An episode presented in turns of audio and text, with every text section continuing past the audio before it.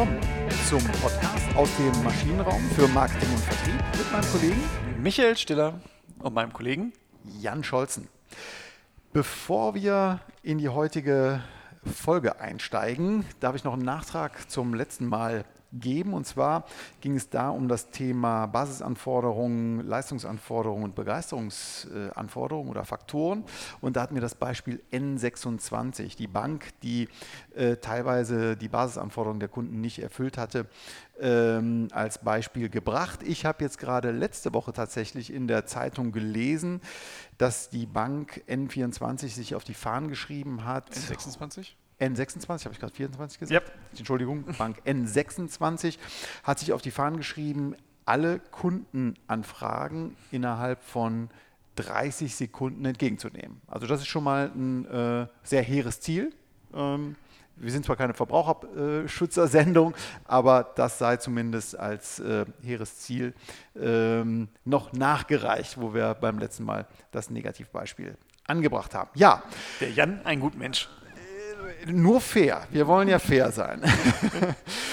Heute ist das Thema Preisbündel am Start. Ähm, warum Preisbündel eigentlich ähm, und was ist das? Ja, der Auslöser war diesmal äh, ausnahmsweise mal nicht ein gemeinsames Bierchen, äh, sondern in der Tat ein, ein, ein, Kundengespräch meinerseits. Also ich bin ja, berate ja relativ viel in der Energiewirtschaft auch. Und da wird immer mal wieder so die Frage laut, äh, müssen wir nicht eigentlich auch ein Produktbündel haben, ein Preisbündel haben, wenn wir Strom und Gas äh, zusammen vermarkten, also wenn ein Kunde beide Commodities bei uns hat. Und dann muss es doch eigentlich auch irgendwie nochmal sowas dazugeben, äh, wie 20 Euro oder so mhm. Rabatt. Äh, die E.ON macht das gerade auch, jetzt nicht zwingend mit 20 Euro, sondern mit anderen äh, Punkten, aber es machen auch andere Versorger, bevor jetzt irgendwelche Nachfragen da kommen. Mhm. Aber eigentlich ist das nicht und der Sinn und Zweck von, von Preisbündeln, sondern es ist äh, nur eine, ich sag mal, schön beschriebene, äh, in einem Narrativ vorgebrachte Form eines Rabatts. Und wir beide mögen ja Rabatte nicht. Nein, wir mögen Rabatte nicht. Wir mögen einen ehrlichen und guten Preis. Genau. Ähm, aber vielleicht nochmal einen Schritt zurück. Also, was ist ein Preisbündel? Ein Preisbündel aus meiner Sicht ist, äh, wenn mindestens zwei Einzelprodukte zu einem neuen Preis zusammengesetzt werden und der sollte dann idealerweise, idealerweise etwas niedriger sein als die Summe dieser beiden Einzelpreise. Ne? Genau, und da sind wir schon, äh, ich glaube, da rührt dieses Missverständnis auch her. Ja, also sehe ich auch so, ne? die, die, die Gesamtsumme muss niedriger sein, aber zum einen ist es ein Preis, das ist, hätten wir jetzt in meinem Beispiel von gerade schon mal nicht. Wir haben nämlich einen Strompreis, wir haben einen Gaspreis und irgendwie schwebt so ein Rabatt darüber. Das macht es dann auf der Gesamtrechnung niedriger, ja. aber nicht in den Einzelpreisen. Und dann kommt aber die Frage, warum mache ich es denn eigentlich? Mhm. Also warum muss ich jetzt zwei Preise zu einem zusammenfassen? Und da bin ich ja genau in dem Bereich, wo ich sage, na, es macht ja immer nur dann Sinn, wenn ich auch für beide Preise oder für beide Produktvarianten oder für mindestens die beiden Produktvarianten unterschiedliche Zahlungsbereitschaften habe. Ganz genau. Also ähm, unser Ziel oder das Ziel eines Anbieters, wenn er Preisbündel anbietet, ganz beliebtes, äh, berüchtigtes Beispiel, McDonald's, Burger King, ähm, die bieten Preisbündel an für ihre äh, Menüs, die sich zusammensetzen aus Big Mac, Whopper, Pommes frites, Salat und äh, einem Kaltgetränk seiner Wahl. Ähm, also, man sieht etwas, dass man ein Potenzial heben kann, also einen höheren Umsatz äh, erreichen kann, indem man die Preisbereitschaften für mehrere Einzelprodukte abschöpft. Genau.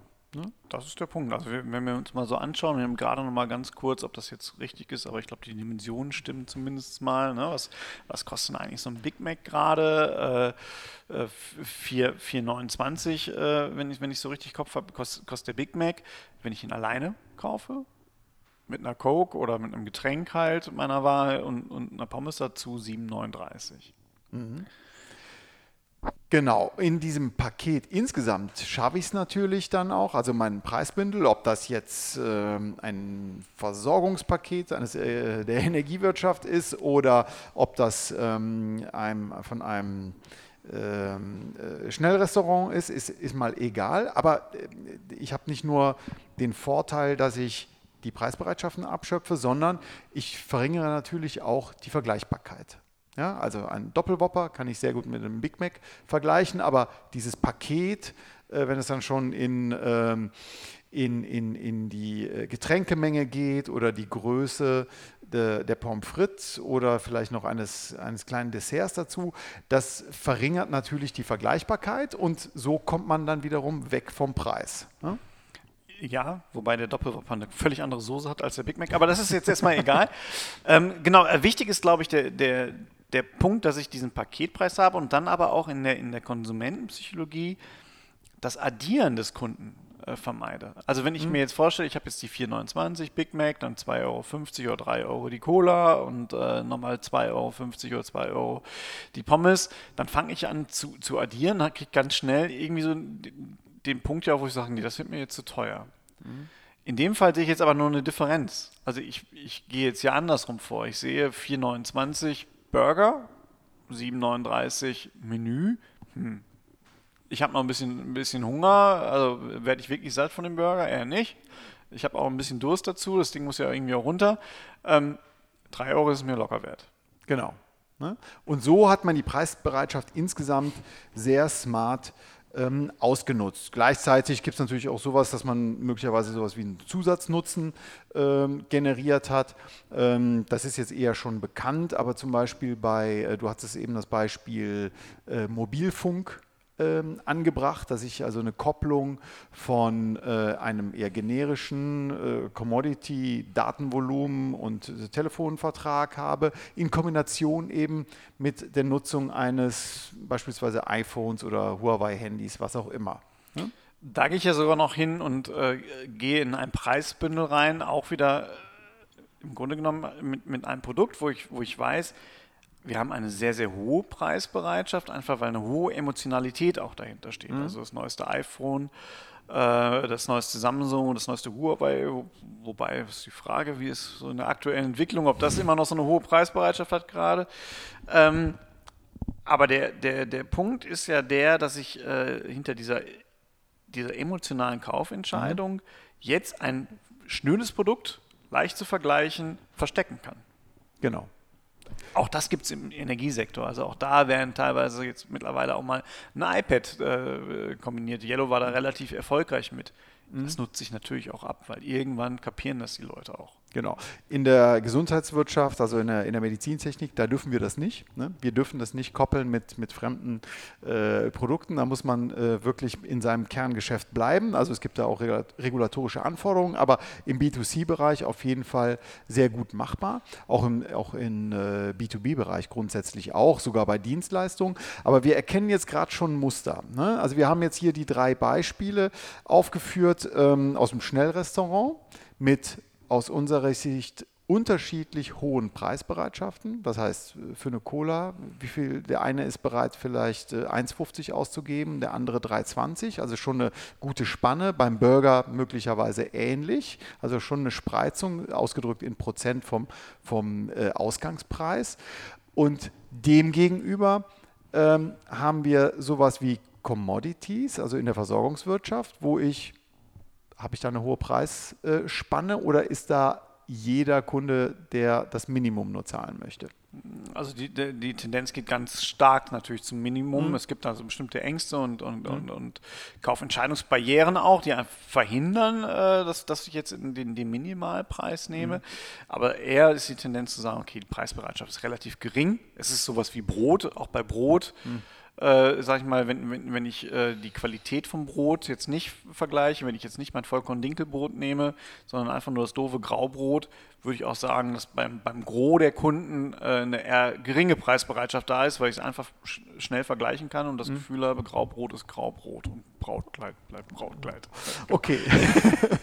Dünnes Eis, auf das wir uns jetzt hier sprachlich bewegen, äh, hinzubewegen. Ähm, aber und, und, und äh, der letzte Punkt, Mobilfunk äh, oder äh, Mobilfunkgerät hohe Preisbereitschaften. Ein, ein, ein, ich sag mal, handelsübliches Smartphone kostet mindestens 200, maximal 1000 Euro, also eine riesen Preisspanne, äh, auch Bereitschaft. Und äh, dahingegen ein Datenvolumen, ein äh, Telefonvertrag dann auch wahrscheinlich eher so generisch, wie du es aus der Energiewirtschaft kennst. Ne?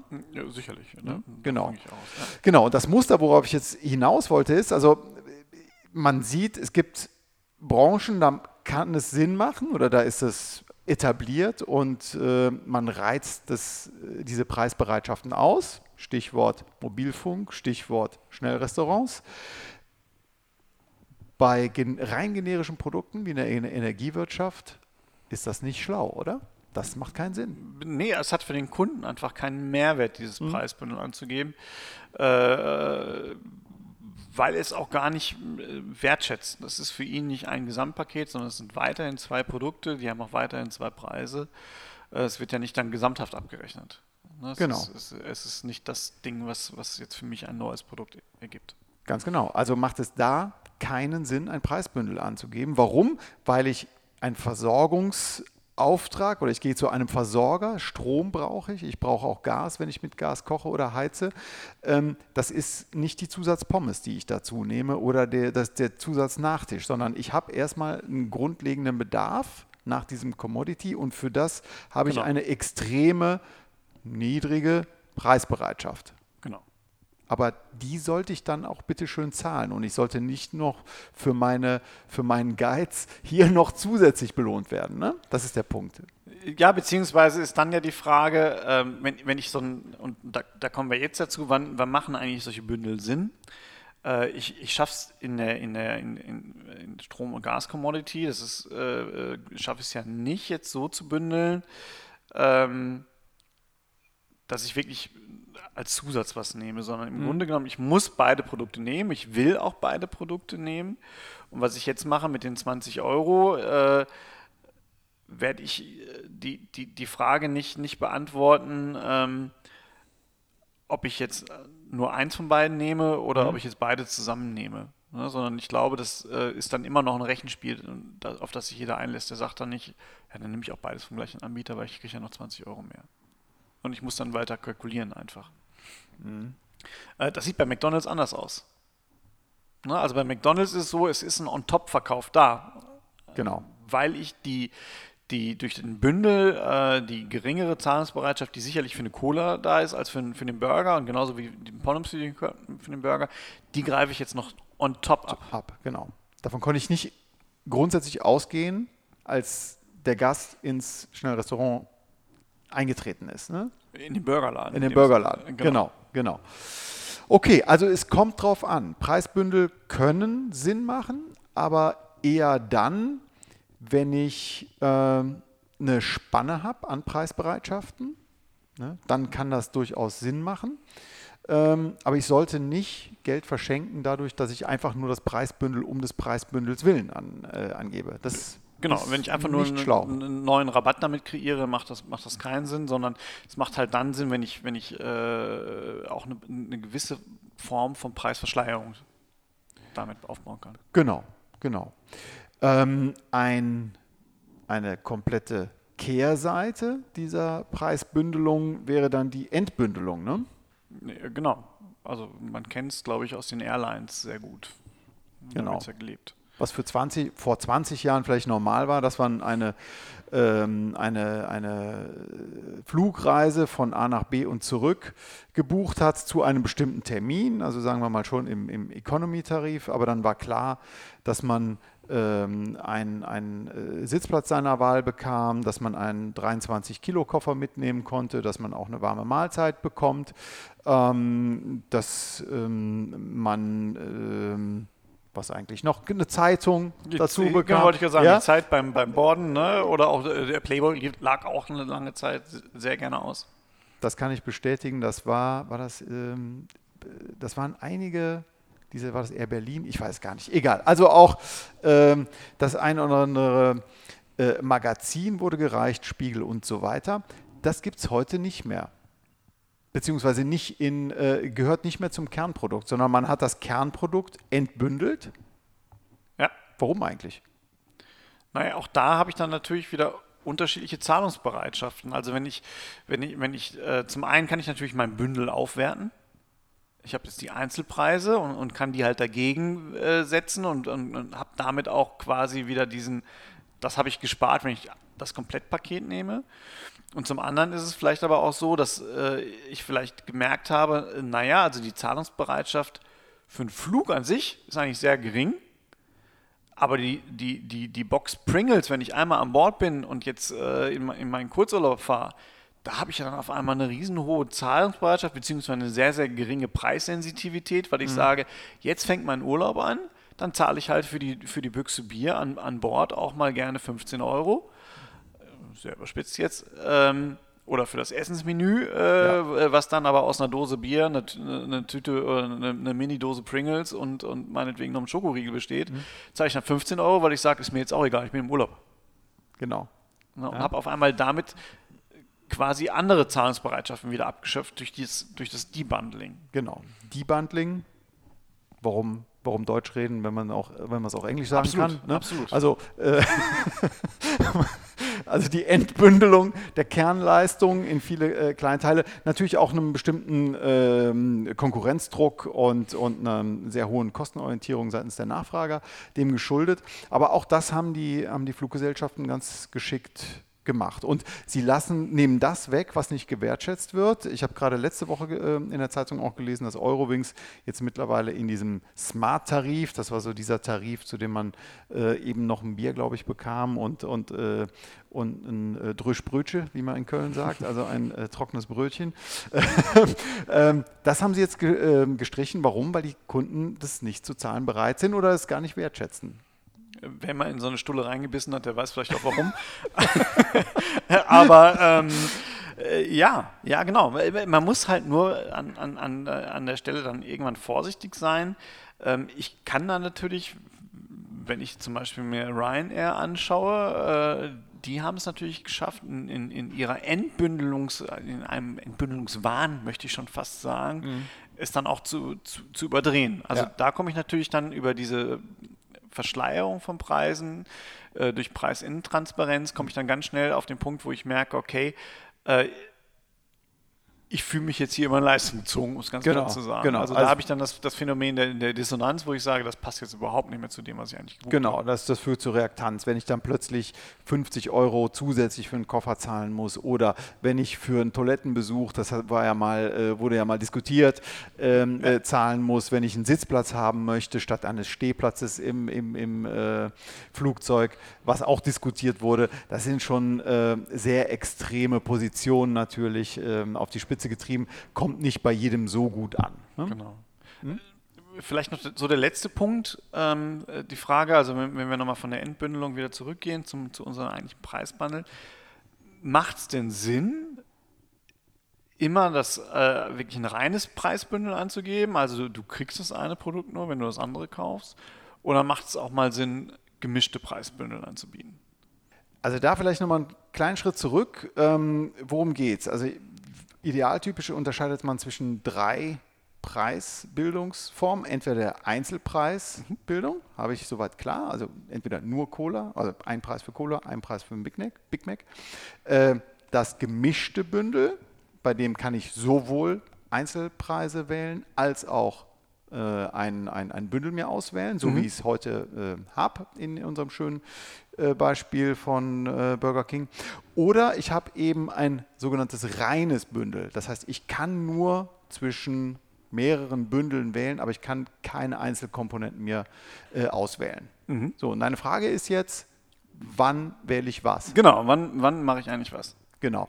Ähm, also wenn ich extreme Preisbereitschaften habe, also ein extrem hohes äh, Bereitschaft für Cola oder eine extrem niedrige Bereitschaft für Cola. Hm? Ja, aber bei, bei gleichzeitiger äh, extrem gering, also extrem hohe Bereitschaft für die Cola, aber hm. extrem geringe Preisbereitschaft dann für die für, für, für den Big Mac. Ja. Genau. Mhm. Dann ist Einzelpreisbindung ganz klar ähm, angeraten, mhm. laut Literatur. Warum? Weil das Risiko, dass ich Potenzial, Umsatzpotenzial verschenke, dass ich irgendwie so einen, einen, einen, einen schlechten Kompromiss nur anbiete, mhm. das, das Risiko ist zu groß. Ja, ja. Also dann biete ich lieber einen teuren, eine teure Cola an und verzichte eben äh, auf, den, auf den Umsatz äh, für, für denjenigen, mhm. der einen äh, günstigen äh, Burger oder wenig Geld für einen Burger zahlen möchte. Genau. Und wenn ich beides habe, das heißt, wenn ich eine, eine, äh, ähm, eine mittige, sogenannte mittige Preisbereitschaften habe für, für Burger und Cola, äh, dann macht es durchaus Sinn, sowas wie ein gemischtes Preisbündel anzubieten. Ja, also ich habe sowohl extreme als auch mittige und noch mhm. mehr mittige Preisbereitschaften. Kommt dann auch ein bisschen auf die Segmente an, führt jetzt hier in diesem Beispiel ein bisschen zu, zu weit. Ähm, aber wenn ich also beides habe, extreme und mittige Preisbereitschaften, dann gemischtes, ganz klar, gemischtes Bundling macht Sinn. Genau, und dann, wenn, wenn die Preisbereitschaften relativ gleich verteilt sind, dann eigentlich immer ein, ein reines Preisbündel anbieten, Ganz genau. um halt beide Produkte idealerweise äh, direkt zusammen absetzen zu können. Ganz genau. Also wenn es keine Extreme gibt, sondern alles nur in der, ähm, in der mittigen Preisbereitschaft liegt, dann definitiv reines Bündel anbieten. Mhm. Macht Sinn. Gut, ja, vielen Dank fürs Zuhören. Ähm, ich hoffe, wir haben das Bündel an Preisen soweit transportiert. ähm, und ja, freuen uns auf Ihre Zuschriften unter michael at maschinenraum-podcast.de oder unter jan at maschinenraum-podcast.de. Und wir freuen uns auf Ihr Feedback, die Likes, die Abos ähm, und die Weiterempfehlungen. Und dann sage ich einfach mal Tschüss, bis zum nächsten Mal. Tschüss.